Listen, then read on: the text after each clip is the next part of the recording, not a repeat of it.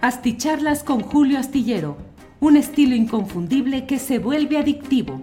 Un análisis inteligente y profundo para entender los entretelones de la política mexicana. When you're ready to pop the question, the last thing you want to do is second guess the ring. At Bluenile.com, you can design a one of a kind ring with the ease and convenience of shopping online. Choose your diamond and setting. When you find the one, you'll get it delivered right to your door. Go to Bluenile.com and use promo code LISTEN to get $50 off your purchase of $500 or more. That's code LISTEN at Bluenile.com for $50 off your purchase. Bluenile.com code LISTEN. Hey, it's Ryan Reynolds, and I'm here with Keith, co star of my upcoming film, If, only in theaters, May 17th. Do you want to tell people the big news? All right, I'll do. Sign up now and you'll get unlimited for $15 a month in six months of Paramount Plus Essential Plan on us. Mintmobile.com slash switch. Upfront payment of $45 equivalent to $15 per month. Unlimited over 40 gigabytes per month. Face lower speeds. Videos at 480p. Active Mint customers by 531.24 get six months of Paramount Plus Essential Plan. Auto renews after six months. Offer ends May 31st, 2024. Separate Paramount Plus registration required. Terms and conditions apply if rated PG. Hola, buenas noches. Buenas noches. Es el jueves 2 de marzo de 2023. Gracias por acompañarnos en esta transmisión, en esta videocharla astillada. Hay muchos comentarios, hay muchas cosas que vamos a compartir y como siempre inicio dando las gracias a todos quienes llegan desde diferentes partes del país y del extranjero, en particular bueno, a quienes han llegado en primerísimo lugar. Patricia Eluani dice, qué raro, creo que mi like es el número uno. Eh, y Delgadillo H dice, ojalá cancelaran de veras a Calderón. Ofelia del Sinore, ¿te cae? Así es lo que dice ella. Eh, v Clev 71 Merciful Fate, ojalá. Emanuel Mendoza, Sebenqués, Leticia Galaviz, eh, G. María Rivera, eh, José Luis Camacho, Sergio Terrón, Marino Victoria, eh, Tecno Historias, Ernesto Araiza, Gilberto Ramírez. Bueno, pues muchas gracias a todos ustedes y vamos a ir entrando en materia antes de que se nos acabe el tiempo en este juevesito. 2 eh, de marzo, 2 de marzo, ya estamos aquí puestos para todo lo que es, de información interesante de este día.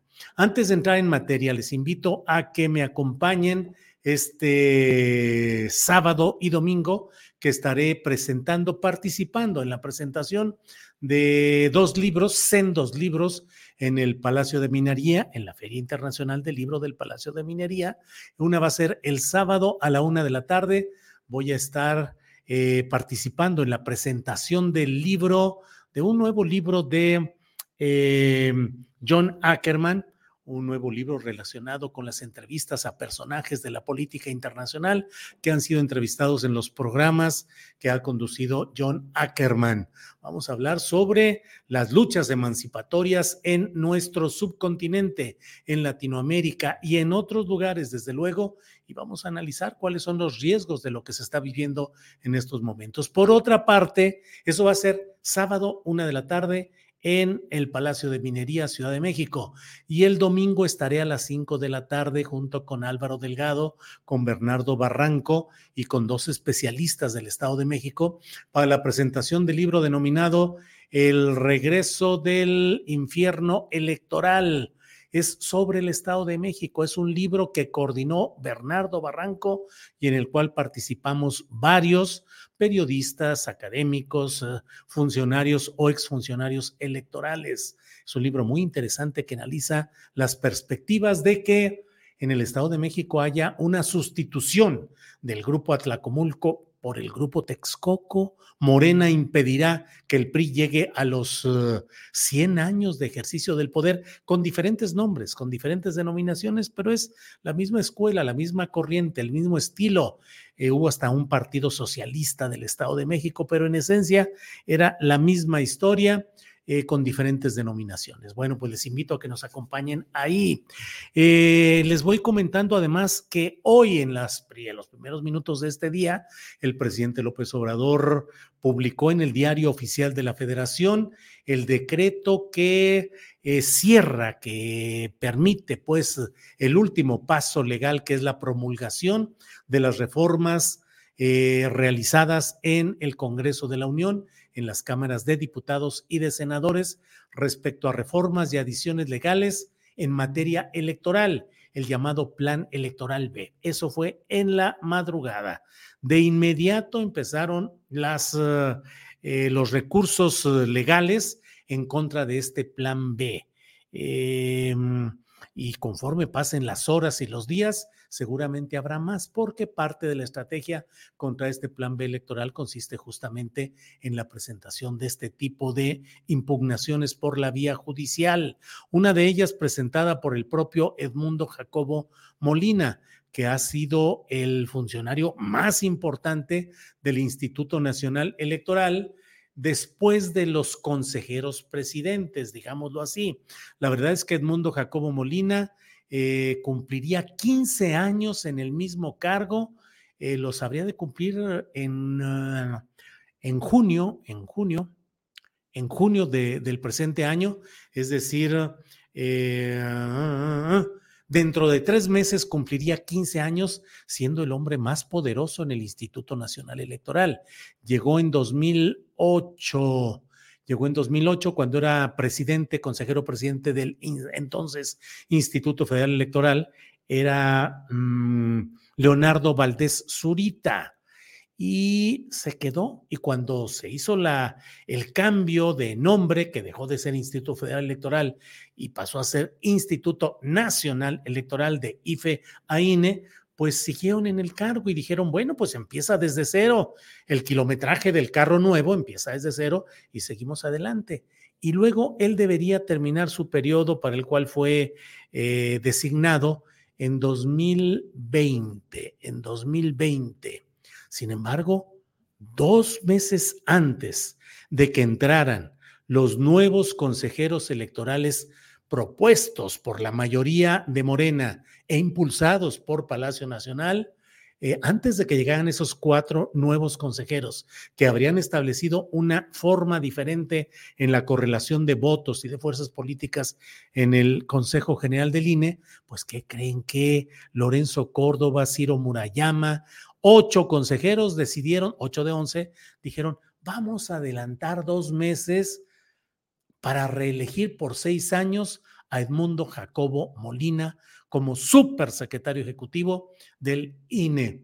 Y entonces se adelantaron y lo explicaron, dijeron, no, pues es que se corren riesgos muy fuertes si es que permitimos que entremos en una etapa de incertidumbre, más o menos como lo que ahora dicen, incertidumbre, se podría dañar el proceso electoral. Por el contrario, si desde ahorita ya lo eh, reelegimos por seis años más, pues entonces eso nos da certeza, certidumbre y permite seguir adelante cumpliendo con las tareas electorales.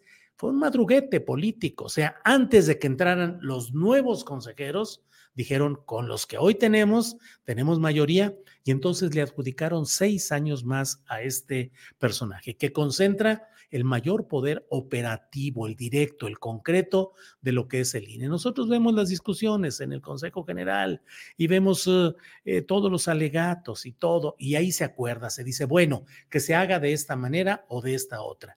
Y luego ya el que se encargaba de coordinar todo el aparato operativo del INE para cumplir según esto, estos puntos de vista, con lo que ahí se acordaba, pues era el consejero, el, secretario ejecutivo Edmundo Jacobo Molina, que fue el primero que hoy cesó en sus funciones al entrar en vigor el plan B electoral así llamado.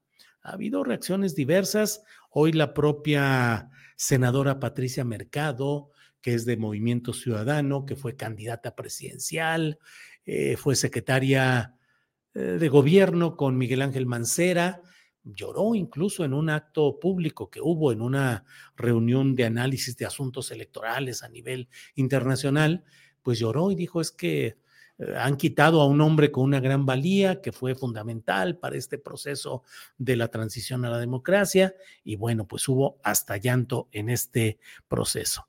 Siguen las discusiones, usted lo sabe, acerca de qué va a suceder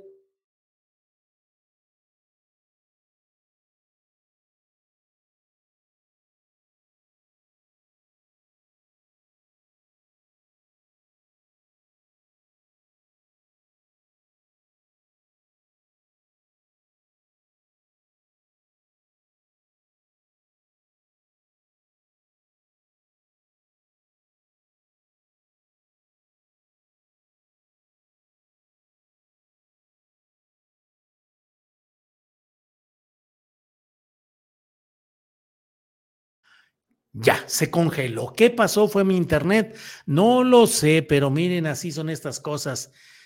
Eh, Julio, pues sí, me perdí. Ahora, ¿qué pasó? Se congeló. ¿Qué pex? Julio, cancelado. También me cancelaron como Felipe Calderón, sopas. No, pues quién sabe, pero tenemos un no break que normalmente entra en funciones inmediatamente. Fue seguramente la señal.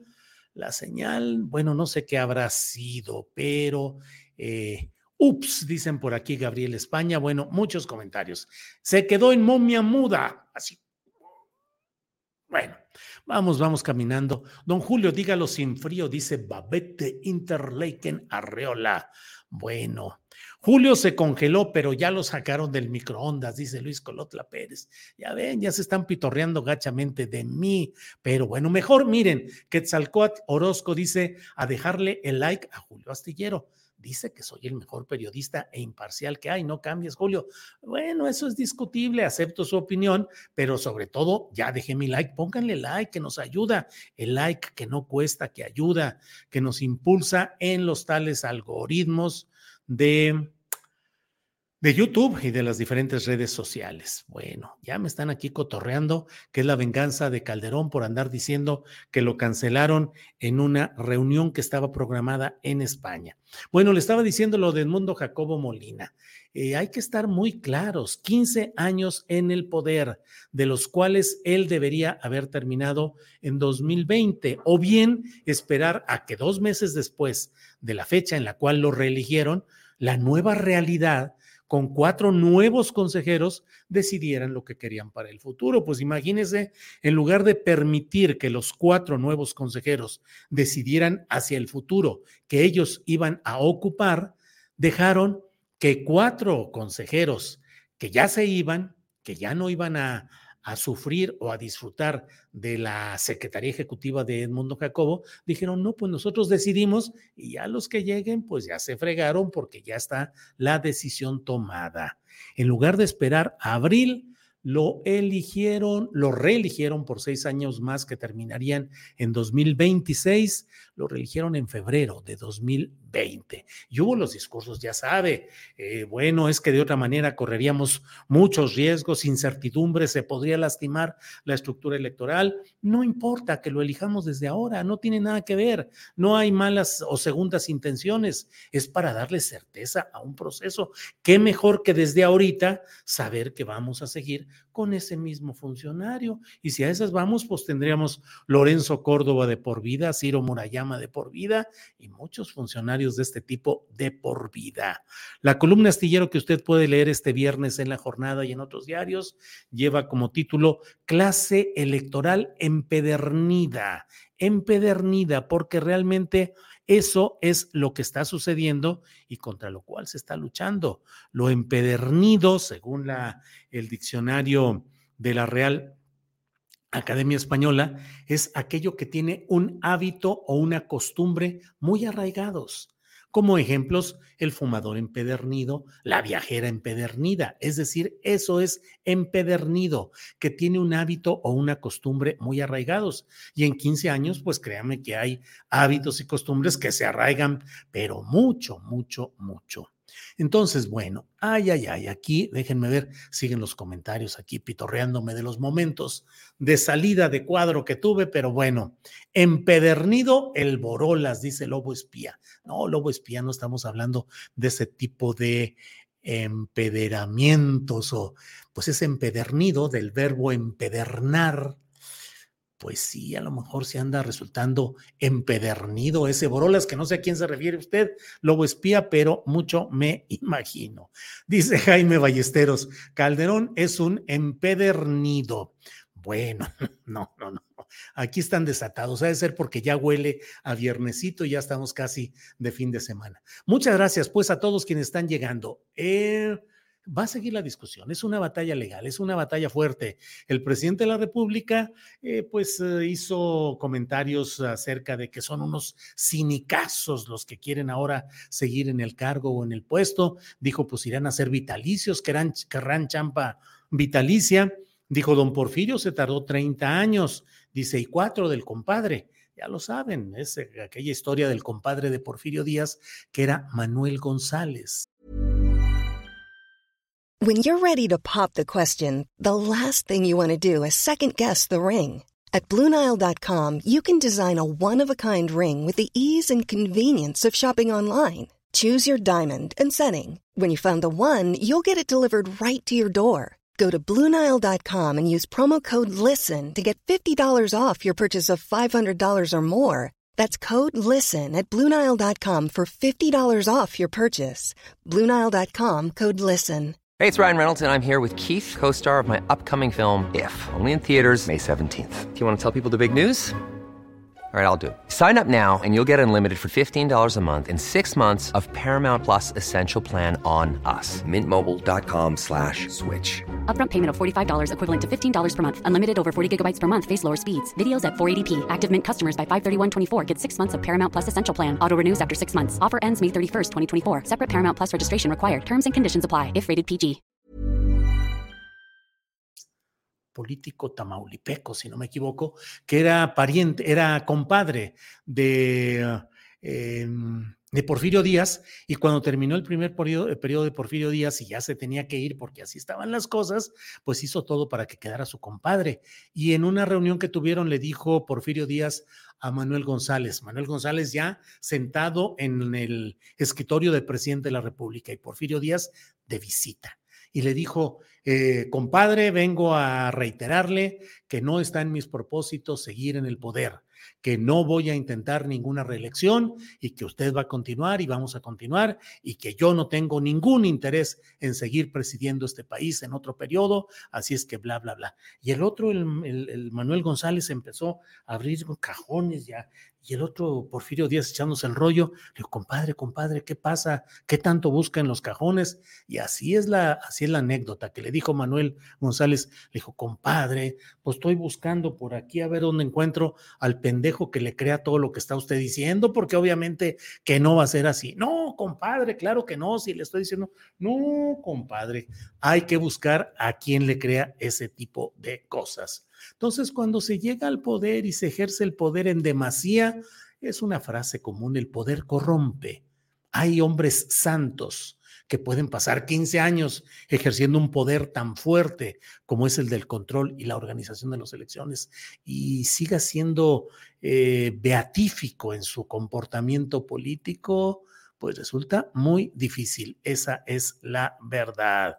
Eh, Viridiana Jaramillo dice Calderón empedernido, emperrado y empedado. Viridiana Jaramillo, mire nada más en lo que ha venido a caer esto al dar el título de mi columna de astillero en la jornada de este viernes, clase electoral empedernida. Y hablo del madruguete y relato la historia de cómo, cómo se ejerció todo este poder.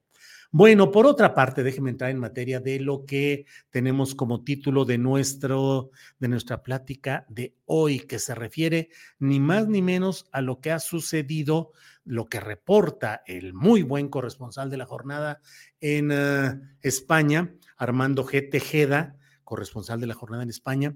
El título de la nota dice, aplazan indefinidamente en España las clases de Felipe Calderón. Caray, si ustedes querían llegarle ahí a, escuchar al maestro empedernido, él será el empedernido del que están hablando por aquí. Bueno, eso parece. Entonces, eh, dice la nota de, del corresponsal Tejeda.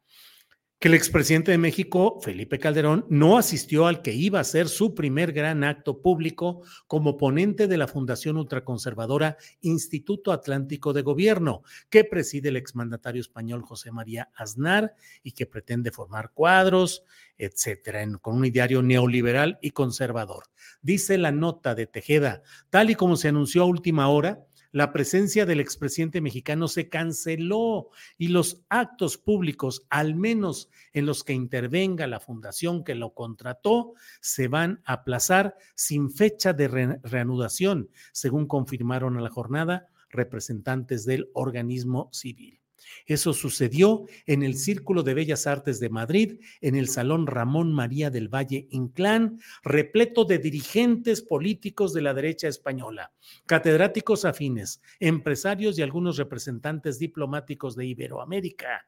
Em, entonces, bueno, pues es lo que se platica y lo que reportan desde allá. Eso sí, el tal Aznar se aventó uno de esos pensamientos derechistas de conquista y coloniaje chidos. Dijo eh, Aznar, fíjense nomás, dice respecto a lo que todavía llaman el descubrimiento de América. Dijo, la historia, esto dijo José María Aznar, que es quien hoy está protegiendo a Felipe Calderón en, eh, en España. Dijo, la historia la escriben los ganadores pero nosotros, es decir, los españoles, dejamos que la historia la escribiesen los que no eran ganadores, los perdedores. Nosotros no lo hemos sabido hacer y hemos asumido la famosa leyenda negra y, y hemos asumido la supuesta superioridad de la cultura árabe frente a la cultura cristiana, pero también el supuesto destrozo genocida que hace España cuando descubre América. Por eso llamó a Aznar, el protector de Felipe Calderón, llamó a reivindicar nuestra historia, la de estos españoles, defender nuestro pasado y explicar con gratitud lo que han hecho las generaciones del pasado para lograr que la cultura española haya unido a casi 700 millones de personas en el mundo. Es lo que dijo el tal José María Aznar, que celebró sus 70 años de edad hace, pues bueno, el, sábado anterior al domingo del Zócalo Rosa, hizo una fiestonón con 200 invitados, entre ellos su protegido eh, Felipe Calderón Hinojosa, quien salió en horas de la madrugada, que conforme a la diferencia horaria con España, deben haber sido ya eh, las horas de a la mañana dominical de México, mientras Calderón iba saliendo de una fiesta en España, los mexicanos de su corriente o que simpatizan con él iban acomodándose rumbo al zócalo de la Ciudad de México para participar en la protesta en la que Felipe dijo, vayan, asistan, protesten, yo no puedo ir, pero ustedes sí vayan. Bueno, pues así está la cuestión de horarios y demás.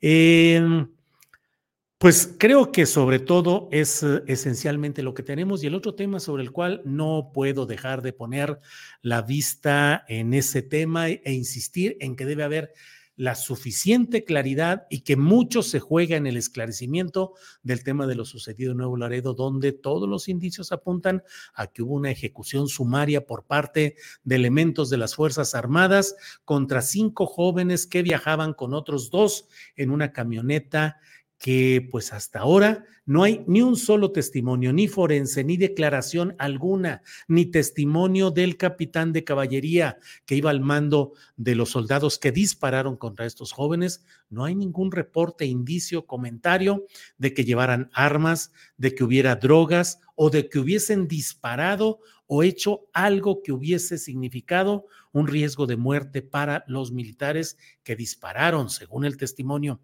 que dio este la Sedena. Dispararon cuando escucharon el estruendo de la camioneta sin luces, sin placas y alta velocidad, gravísimos delitos que según estas ideas merecerían la ejecución sumaria, eh, huyeron, según esto los jóvenes, chocaron con un vehículo y el estruendo hizo que los soldados pues se imaginaran algo y dispararan y los mataron. Los mataron uno de ellos con 10 o 12 disparos, otro con un disparo en la nuca. Eh, en fin, permítanme un segundito, por favor.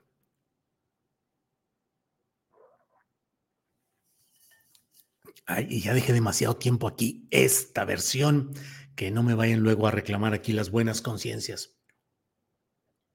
Mm. Entonces, eso se tiene que aclarar y se tiene que puntualizar. No me gustan dos cosas, no me ha parecido nada adecuado, me preocupa y lamento que se estén utilizando tonos eh, parecidos a la narrativa calderonista que revictimizaba a los jóvenes, a quienes eran acribillados. Recuérdese aquello de armados hasta los dientes, los dos jóvenes de posgrado que salieron una noche de las instalaciones del TEC de Monterrey en su matriz en el campus de Monterrey que salieron a cenar porque estaban metidísimos en el estudio, salieron, en ese momento pasaba eh, vehículos militares que iban en persecución, según eso, de algunos narcotraficantes, y dispararon y mataron a los dos jóvenes, se bajaron y les pusieron armas a unos lados y los reportaron. Peligrosos delincuentes armados hasta los dientes fueron abatidos por las fuerzas militares. Y así se mantuvo y así se ha mantenido y no ha habido castigo verdadero. Y como diría Alberto Nájar, el sujeto este, Felipe Caldeón Hinojosa, eh, mantuvo todo lo que pudo la versión de que pues eran delincuentes armados hasta los dientes. Hay un documental sobre eso y yo en la columna astillero durante mucho tiempo di toda la información y versión sobre este tipo de hechos. No podemos permitir hoy que esas cosas se reproduzcan y no podemos permitir que ahora haya la narrativa de que dicen, pues es que en algo andarían, ¿eh? Además, pues andaban ya en la noche a las cuatro de la mañana en Nuevo Laredo, pues ¿cómo crees? Este, y los videos de que aquí están, estos son. Y claro, salen los, eh, los mañosos con sus vehículos, radio, equipo militar y no sé cuántas cosas. Bueno, pero esa no es la historia, es, eso no es lo que corresponde. El propio presidente de México así lo dijo, dijo, aunque hubieran sido sicarios, aunque fueran presuntos sicarios, eso no autoriza a que sean ejecutados, a que los asesinen. Y eso fue lo que sucedió. Hay que mantener la vista puesta ahí. Hay momentos en la historia, en la lucha de los movimientos insurgentes, en los cuales aquellos que sufrieron tortura, represión, asesinato de familiares, cosas terribles, llega el momento en el que pueden vengarse de aquellos que cometieron los criminales agravios contra ellos. Y siempre se dice que la ética y la moral de quienes luchan por un cambio no puede ser la misma de aquellos que se oponen como sanguinarios verdugos y opositores y obstructores a esos cambios. No puede ser, no puede ser la misma moral ni la misma ética. No se puede hoy juzgar de la misma manera y decir, pues yo creo que andaban en algo y además dicen que eran narcos y han estado diciendo que eran narcos, así lo fueran no se puede aplicar esa lógica y esa narrativa descalificatoria. Por otra parte, también me preocupa el escuchar del propio presidente de la República que la Sedena ya está investigando. No, no, no. Si no es que esté investigando, es la investigada. Pues claro, si vamos a ver que la Sedena acomode las cosas como ha acomodado otras en otros lados y también en este, en esta administración hay cosas preocupantes en ese sentido, pues claro que va a ser otro tipo de cosas. Y si van a a mantenerlos presos a los cuatro soldados, supuestamente en, un campo militar, y van a purgar primero sus castigos en, ah, en prisiones militares. No, es un asunto civil, fue cometido en, en la calle, en una contra civiles. Tiene que ser la justicia civil, que tampoco se puede esperar demasiado de la Fiscalía General de la República, pero bueno, cuando menos. Cierro esta mm, información diciéndole que hoy hay mucho ruido en Sinaloa, donde estuve hace días, porque se emitió una resolución judicial de parte de un juzgado sexto de aquel lugar, en la cual los medios, varios medios de comunicación que allá juegan a, apoyar todo lo que dice GPO, que es el grupo que pretende construir una planta de amoníaco en la bahía de Huida y que es repudiada por los pobladores de la propia bahía.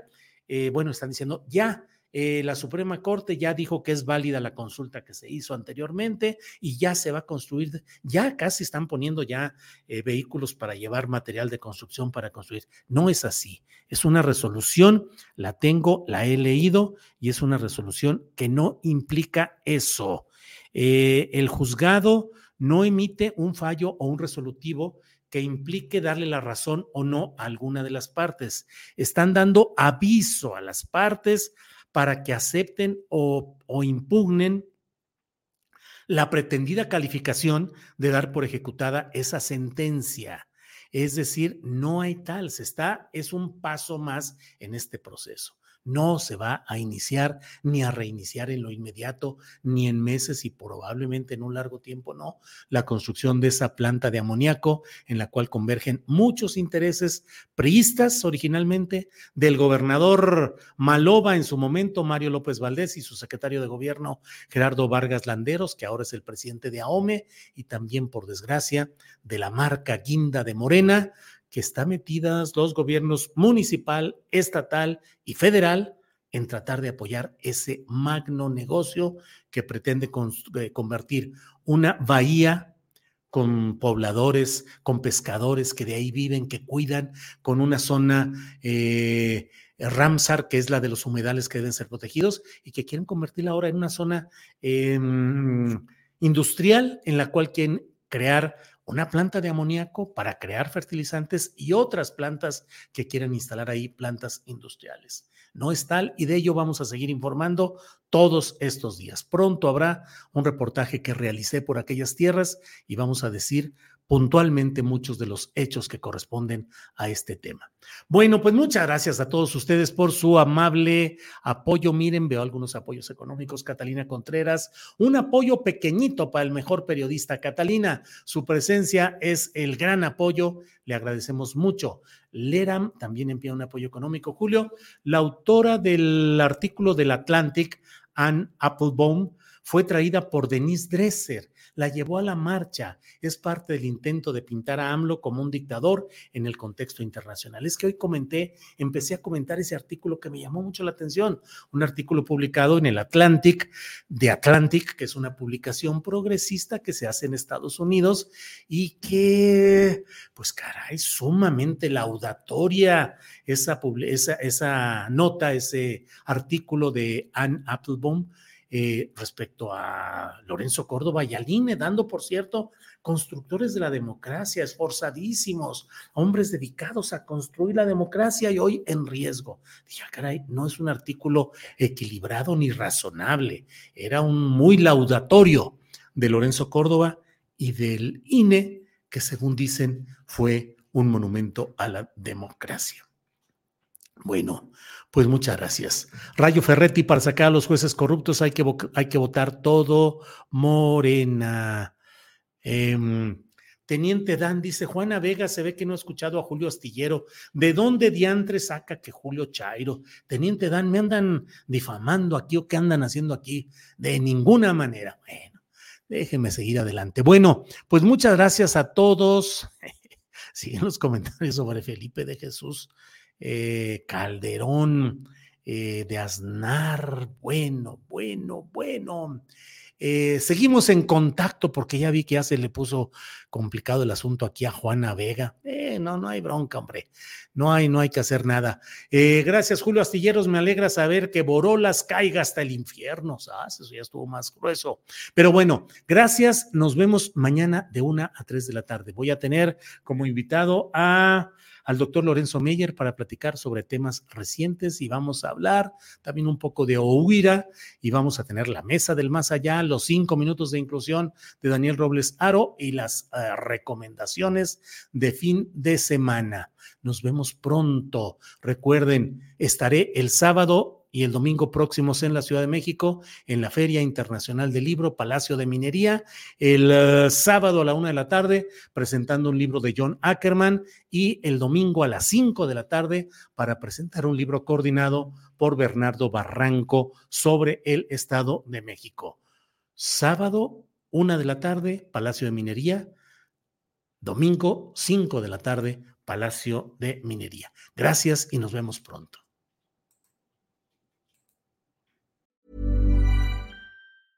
Hey, it's Danny Pellegrino from Everything Iconic.